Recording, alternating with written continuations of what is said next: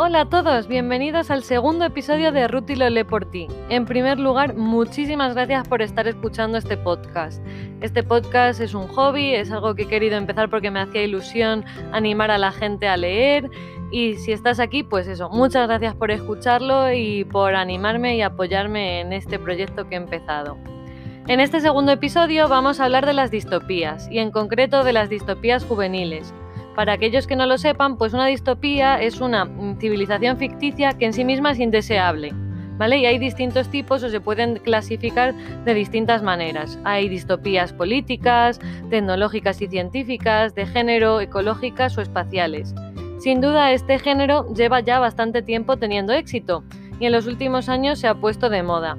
En 2017 tenéis que adivinar qué ocurrió en 2017, ¿vale? Pero quizá la distopía más famosa de todos los tiempos, que es 1984, pues las ventas de esta novela se multiplicaron en un 10.000%. O sea, es una cifra tan rara que no sé ni siquiera si la he dicho bien, pero aumentaron un montón. Por otro lado, una de las series con más audiencia hoy en día es El cuento de la criada, que es una distopía de género. Las distopías juveniles, que es realmente el tema del que vamos a hablar hoy, se han convertido también en un éxito total de ventas. Y como los libros han tenido tanto éxito, también se han llevado a la gran pantalla. Antes de comenzar con la entrevista, quiero aclarar ya desde un principio que al contrario de lo que se ve en los medios o en los círculos literarios más serios, porque este es un círculo literario de andar por casa, hay que decir la verdad, quizá algún día pues tengamos más éxito, pero por ahora es entre amigos y entre familia. Pues yo no tengo prejuicios respecto a la literatura juvenil. Por el contrario, tengo que confesar que me gusta bastante, sobre todo la fantástica, pero en general he leído libros juveniles que me han gustado mucho.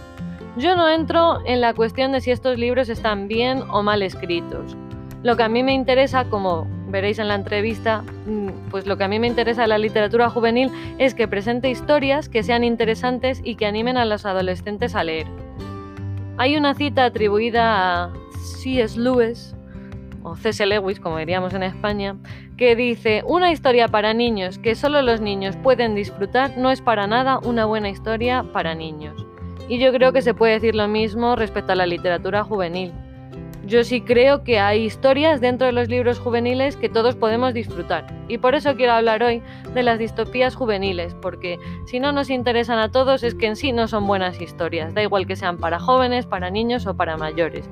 Tiene que haber cosas que nos interese a todos y que hagan que realmente la historia sea buena. Así que vamos a ello, vamos a la entrevista. Hoy me acompaña mi hermano eh, Josué, Josué Cook, ¿vale? El más pequeño de los tres hermanos que tengo. Y venga, no me enrollo más, sin más dilación, vamos a nuestra entrevista.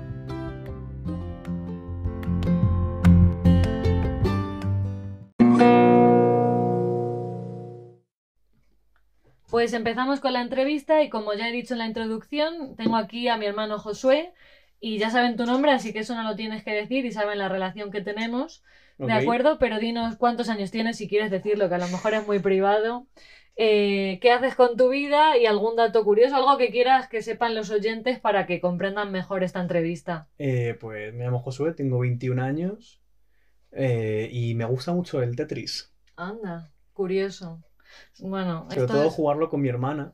Soy un poco mala, pero lo que más disfruto son los documentales que vemos juntos de del Tetris. Así que si a alguien le interesa el tema, pues que nos lo diga por redes sociales o por lo que sea. Estoy hablando como si esto tuviese muchos seguidores y no los tiene. Pero bueno, yo vivo la emoción y gracias a los que sí nos estáis escuchando. Pero si alguno tiene interés en saber más del Tetris, pues buscamos algún libro del Tetris y hablamos de él, ¿no? Hay un par. Hay un par. Bueno, muy bien. Bueno, realmente el tema del que vamos a hablar hoy es distinto, ya lo he presentado, ¿no? Son las novelas distópicas juveniles, ¿vale? Y te he invitado porque en los últimos meses has estado leyendo las tres sagas más famosas de novelas distópicas juveniles, ¿no? Que son Los Juegos del Hambre, tú dime si digo algo incorrecto. Sí, sí, sí, de momento bien. Los Juegos del Hambre, El Corredor del Laberinto y Divergente. Eh, Son esas, ¿no? Sí, Vale.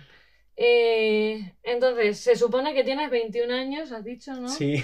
Y que no estás, es que no, yo qué sé, como estoy aquí, esto es la primera vez que lo hago, hombre. Vale, vale, no, no, continúa. Conti- continuamos, bueno, para que veáis que somos muy Profesionales. naturales, ¿no? ah, vale, naturales, pues, es exactamente lo mismo. Bueno, que tienes 21 años y se supone que no entras dentro de la categoría juvenil, ¿no? De literatura. Entonces, dinos qué te ha hecho el... o por qué estás leyendo estos libros ahora. Bueno, pues yo me considero a mí una persona bastante inmadura en muchos sentidos. Entonces, yo me estoy leyendo estos libros y soy capaz de identificar ciertas cosas que me parecen que son, digamos, para gente más joven que yo.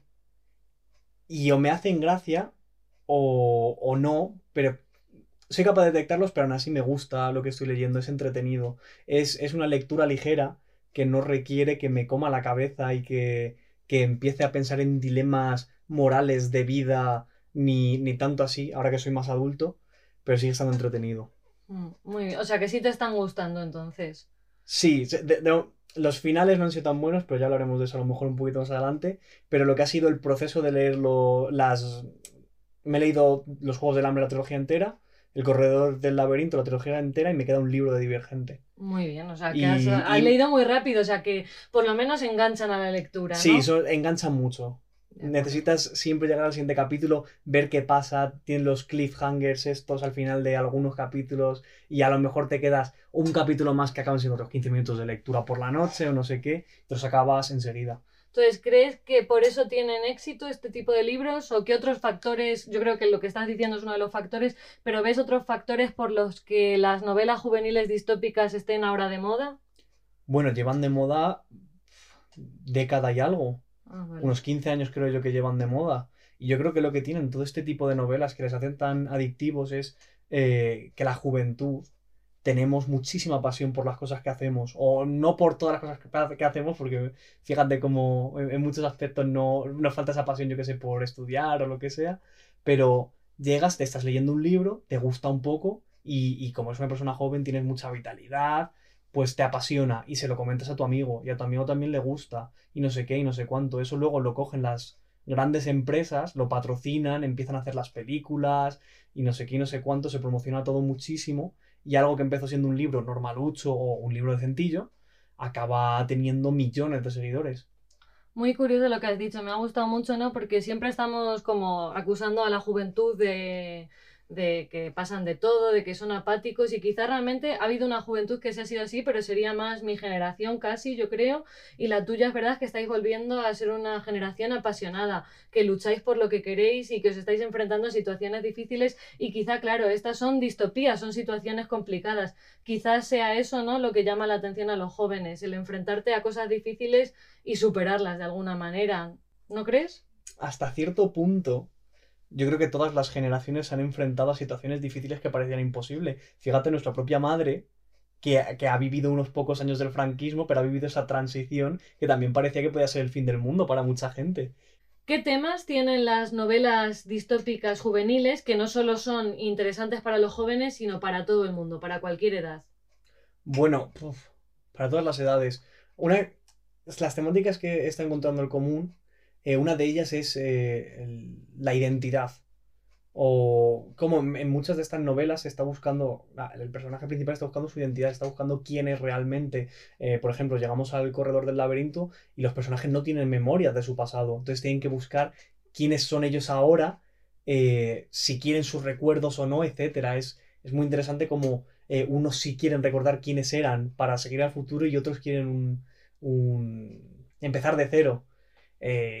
En los Juegos del Hambre, pues también lo podemos ver en cómo esta persona, eh, la protagonista, eh, pasa de, de ser una persona que está prohibiendo a su familia a tener que formar parte de un bien común mucho más grande, de si quiere o no, cómo afecta esto a sus relaciones con las personas. Y bueno, en el último, que es el más claro en Divergente, las diferentes facciones son completamente como la gente busca formar parte de un grupo Mm, y, y cómo tenemos cualidades de, al final de, de todos ellos. de todos ellos, sí, muy interesante. ¿Algún tema más? Entonces, la identidad, también quizá lo que has mencionado antes de luchar frente a la adversidad, porque todas las generaciones hemos tenido que enfrentarnos a alguna situación complicada. Sí, claro, a ver, esto es, es lo, todas las películas, todos los libros siempre tienen algún tipo de confrontación entre, entre dos fuerzas que no tienen ni que siquiera por qué ser el bien y el mal, pero siempre hay, hay un conflicto que hay que resolver. El típico, lo típico que hemos dado en clase todos, que es el, el comienzo, el nudo y el enlace. Y, el, y el, los nudos de estos libros son siempre bastante atractivos a la gente eh, por la acción que pueda haber, por los sentimientos de los personajes. Y yo creo que hasta cierto punto el, hay algo de morbo en estos libros, en el sentido de que son un poquito violentos a veces, Hmm. y eso a la gente joven le suele gustar, porque como siempre desde, desde el punto de arriba de vista de los adultos, es como, ah, ¿por qué estás viendo esa película que es muy violenta o no sé qué? O, o- cosas de ese estilo, digamos, cosas que se supone que normalmente son más para adultos, que se consideran para mayores de 18 y cosas así. Pues estos libros tocan esos temas bastante y yo creo que eso a mucha gente le llama la atención por tenerlo prohibido en su propia casa de alguna manera, aunque no sea una, completamente a la vista que eso esté prohibido. Claro. que Es como sí, desafiar a, los, a las autoridades. Desafiar, sí. Y al final, incluso eres joven y no tan joven, eh, tienes momentos desafiantes con 12 años, con 20, con 40, con 50, luego depende de la personalidad. Pero al final también todos también vemos como un héroe en lo que estás hablando, que también estos libros tienen el personaje del héroe, ¿no? El que lucha por todos, pues tiene ese toque desafiante que da igual la edad que tengas, te llama la atención, porque al final sabes que hay, a veces para sobrevivir hay que cambiar. Entonces también llama la atención ese tipo de personajes. Muy, muy interesante. Mí me alegro de los temas que has hablado porque una de las razones por las que quiero hablar de este tipo de novelas en el podcast es porque aunque muchos dicen "Bah, es literatura malísima porque es para jóvenes, tiene, tienen cosas que nos pueden llamar la atención a todos y de las que todos podemos aprender. Entonces, pues por eso quería hacer esta pregunta y ver qué cosas pueden llamar la atención o gustar a todo el mundo. Yo creo que de todas partes se puede aprender algo. Aunque el libro fuese extremadamente malo, como mínimo sabrías cómo luego no escribir un libro. Pero en este caso, ni siquiera es esa situación. Son libros decentes que te ponen algunas ideas muy buenas, algunos desafíos morales que incluso contenido para más adultos no son capaces de tratar de una manera tan adecuada. El, el bien común frente, frente al individualismo, eh, qué sacrificios hay que hacer, cuáles valen la pena, cuáles no, el perdón. Todas estas lo están tratando unos libros y se lo estamos ofreciendo a unos, normalmente a unos adolescentes, que están bastante bien, aunque sea solo para desafiar a su mente y que vayan entendiendo que el mundo no es tan sencillo como a veces lo vemos de blanco y negro. Mm, Porque ya lo que es el vocabulario, lo que es la gramática, ¿no? Que mucha gente dice es que es literatura mala porque no están bien escritos. O sea, yo creo que hay a veces que lo importante es la trama. Luego también tenemos que ir madurando literariamente, ir leyendo cosas a lo mejor con otro vocabulario, con otras estructuras, pero para que una persona llegue a ese nivel de adolescente tiene que gustarle la lectura y lo mejor es que tenga una trama interesante y yo creo sobre todo que tenga cosas que le planteen quién es y qué quiere hacer con su vida. Para mí mala literatura es algo que te incita a ser simplemente una persona en tu sofá y no hacer nada por el mundo ni por ser mejor persona. Pues eso sí que es malo. Pero si te incita a pensar, a tener un pensamiento eso crítico, a ver qué quieres o qué no quieres en la vida, aunque sea de manera tonta, yo creo que merece la pena leerlo. Así que muy, muy, muy, muy interesante. Ahora vamos a pasar a hablar de estos libros de manera más concreta, pero como tampoco podemos hablar y no queremos hacer spoilers, solo quiero que de cada saga me digas qué es lo que más te ha gustado. Entonces empezamos por los Juegos del Hambre. ¿Qué es lo que más te ha gustado de los Juegos del Hambre? Se supone que el podcast se llama Ruth y lo lee por ti, no tenemos que hacer spoilers. No, no se hace spoilers. Se habla un poco, o sea, vamos a decir cosas sobre los libros, pero para que luego la gente decida si quiere leerlo o no. Y si quieren tener más información, pues nos preguntan, eso sí, claro. Ruth y lo lee por ti, pero no te hace spoilers del todo por si te lo quieres leer tú de verdad. Exactamente, has pillado, has pillado de qué va esto. Hay que ir cambiando el nombre. Vale, de los juegos del hambre que cogería. Uf, es que. Como se nota que no me preparo las preguntas. Uy. Bueno, se nota aquí las personalidades del enneagrama, que ya hablaremos también del, del enneagrama en algún momento. Bueno, y también pues de invitado, que me lo leí en enero ese libro. Uf, de los juegos del hambre que cogería. Eh, pf, de los juegos del hambre, a lo mejor lo que cogería es la, la importancia de las nuevas generaciones, quizás. Aunque esto se trata en los tres libros, eh, puede que sean los juegos del hambre donde mejor se trata el, el tema de vienen nuevas generaciones, vienen nuevas personas que, que vienen a reemplazar lo que ha- había antes propuesto. Muy interesante, muy bien.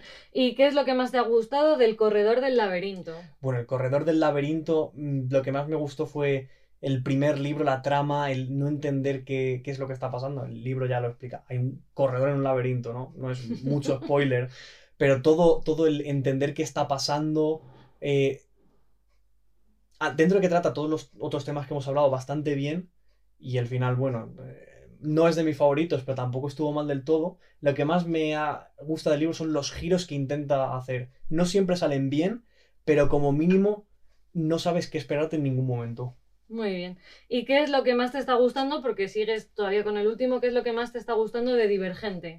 de Divergente. Él me gusta, aunque no soy una persona ordenada en mi día a día, mentalmente sí que me gustan cierto tipo de estructuras. Y a mí cuando me dices cinco facciones, cada una con un no sé qué, no sé cuánto, eso a, mis talks les gusta mucho, el ver divisiones, cada uno con unas eh, características concretas, fáciles de ver y cómo luego lo van juntando todo. A, mí eso es lo que más me ha gustado de ese libro, aunque al igual que los otros que he comentado, comentan todo lo que hemos dicho durante el podcast y lo hacen también bastante bien. Y hablan más de los sentimientos y del toqueteo y de cosas que a mí no me han molado tanto, pero Bueno, bueno, que este, este podcast es para todos los públicos. Bueno, pues no Pero- leas el último, pues divergente no lo leas. vale, o sea que es bueno también decir esto para que la gente sepa un poco qué, qué ocurre. Muy bien, porque sí, a lo mejor e- eso está bien. Rutilo de por ti, hay mucho que- toqueteo en divergente. Vale, vale. No se pasan, pero hay mucho toqueteo. De acuerdo, pues así también nuestros oyentes lo saben. Vale, aunque ya nos ha quedado claro que el título del podcast no te convence, el Rútilo lee por ti, lo que tenemos claro es que en, en la vida hay un montón de libros, ¿no? Y que no vamos a poder leer todo lo que queramos, entonces por eso habla- estoy, estoy haciendo este podcast, para que la gente al menos sepa si le interesa leer o no un libro. Entonces vamos a decir que solo podemos leer una de estas sagas, de las tres, ¿vale? ¿Cuál elegirías y por qué? Uf, me gusta mucho esta pregunta. En principio, el primer, el libro que más me enganchó de primeras, sin duda alguna, fue El Corredor del Laberinto, por lo que he dicho, el, todo el misterio que metían, qué está pasando, qué hacen esos niños ahí y tal, es el que, el que más me gustó. Entonces, si solo tuviese que elegir un libro, cogería ese. Pero como trilogía, como Divergente todavía no la he terminado, tendría que elegir Los Juegos del Hambre. Muy bien. Eh, el final, vuelvo a decir lo mismo, no es el que más me ha convencido, pero bueno, tampoco estaba mal del todo y te enseña que, que el mundo no, no siempre tiene que ir como, como tú quieres. Y Ya, Y- yo he leído El Corredor del Laberinto, no, he leído las otras dos sagas y los Juegos del Hambre era como, no, no, no me gusta. pero tampoco es el peor final. No, te lo podría, si fuese con spoilers el podcast, te podría argumentar un par de cosas de por qué no es mal final, pero a lo mejor no es el que más queríamos nosotros. Bueno, después vamos a tomar algo y hablamos de los spoilers. Hablamos de los spoilers. Eh, pero yo creo que como trilogía es la que más engancha, la que más eh, hooks tiene para los siguientes capítulos, la que más presenta ideas interesantes sobre cómo funciona el mundo y sobre la moralidad. Y luego, eh, sé que de las, no sé si de Divergente hay, pero de las otras dos trilogías hay, hay libros anexos. Y el que me leí de los Juegos del Hambre me gustó más incluso que los Juegos del Hambre, entonces si te tienes que leer una de las trilogías, aunque sea solo por la expansión, el universo expandido que tiene estos libros, Juegos del Hambre sin duda alguna. Divergente no sé si tenía mucho- muchos libros más aparte, pero sí que además de la saga tiene un libro que se centra en el personaje de Cuatro. Ah, pues Todo sí. desde su perspectiva y muy interesante. También me lo leí y me gustó. El Fue- corredor del laberinto tiene uno sobre la perspectiva de un personaje específico en el tercer libro y luego el de los Juegos del Hambre es un- Una precuela. una precuela. Sí, todavía no he leído la precuela, espero poder leerla este año, porque además me has hablado muy bien de ella, Mm. estás hablando bien de ella en el podcast, pues habrá, habrá que leerlo. Bueno, pues llegamos al final de nuestra entrevista. No sé si hay algo más que quieras decirnos de las novelas distópicas juveniles. Mm, Pensé que...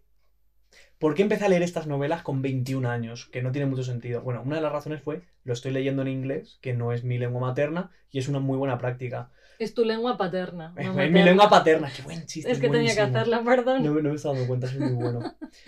Pero me lo empecé a leer y dije, si no me lo leo ahora, eh, background mío, leo a, a temporadas. Entonces, yo estaba, me, me entró un- muchas ganas de leer en 2019 y desde entonces he estado leyendo muy regularmente. Y empecé con Dan Brown, que, que son, digamos, aventuras, pero no hay tanto moralidad. Es muy. Mira la historia, mira qué guay los giros y tal. Y luego Brandon, eh, Brandon Sanderson. Sí. No me acuerdo bien de su nombre. Yo tampoco, Pero pero, bueno, sé quién dices. También cosas muy tochas. Y digo, si no me empiezo a leer ahora estas novelas juveniles, si soy más mayor y más maduro, creo que no van a gustar en absoluto. Y después de hablar con, con varias personas, creo que no es así. Creo que da igual en qué momento de tu vida estés, puedes sacar cosas y te van a gustar estos libros. Porque aunque sea solo por la emoción de revivir el que eres joven otra vez, te van a gustar. Y siendo joven todavía, pero no un adolescente, aún así te lleva un poquito atrás y aprendes cosas nuevas. Claro, es que tú no has podido escuchar la introducción de luego esta entrevista porque estamos haciendo la entrevista y no has escuchado la introducción. Pero en la introducción voy a dar también razones y creo que ya las hemos hablado de por qué yo creo que, además de lo que acabas de decir Mm. tú también, para revivir tu juventud, de por qué todavía te puede gustar teniendo los años que tengas una novela juvenil, ya sea pues eso, distópica o de fantasía o de lo que sea. Entonces también vas a tener que volver a escuchar tu propio podcast en el que has participado. Big Brain.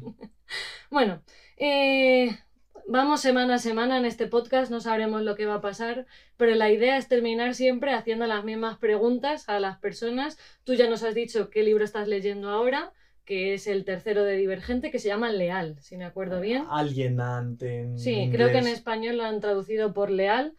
Eh, ¿Podrías compartir alguna cita que haya sido un tesoro para ti, que te haya enseñado algo o que te parezca interesante? Mm, No apunté, en, en los Juegos del Hambre no apunté, en el Corredor del Laberinto creo que tampoco. Y una de las frases que dice Tris, la protagonista de Divergente en uno de los momentos, hab- habla sobre cómo un arma es solo una herramienta y luego hay una persona detrás que es quien la usa.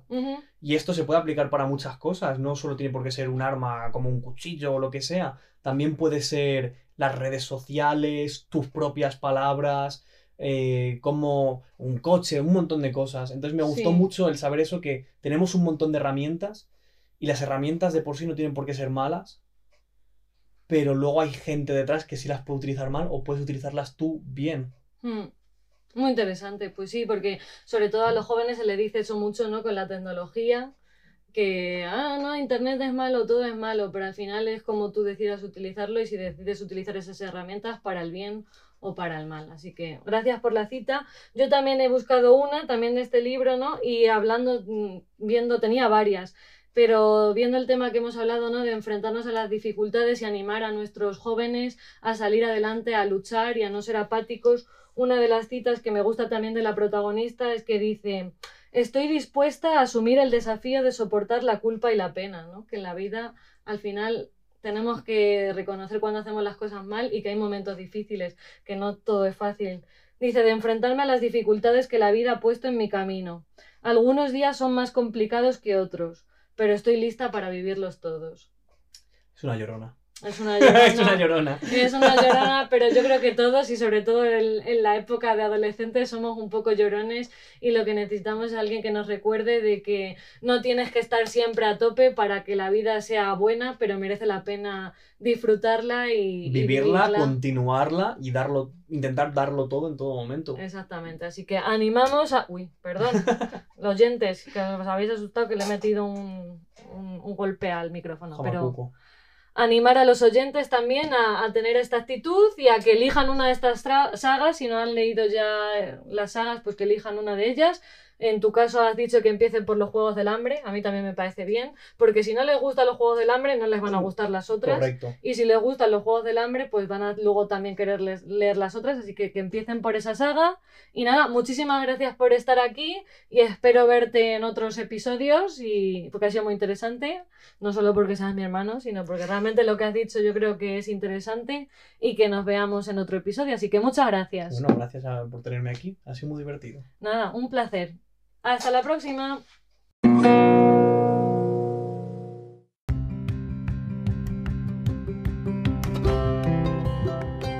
De nuevo, muchísimas gracias por estar aquí, espero que te haya parecido interesante, espero que hayas aprendido algo y que ahora pues quieras leer alguna de estas distopías si no las has leído o que si ya las has leído pues que pienses también qué te han aportado a ti, qué has aprendido tú y se te han animado a algo.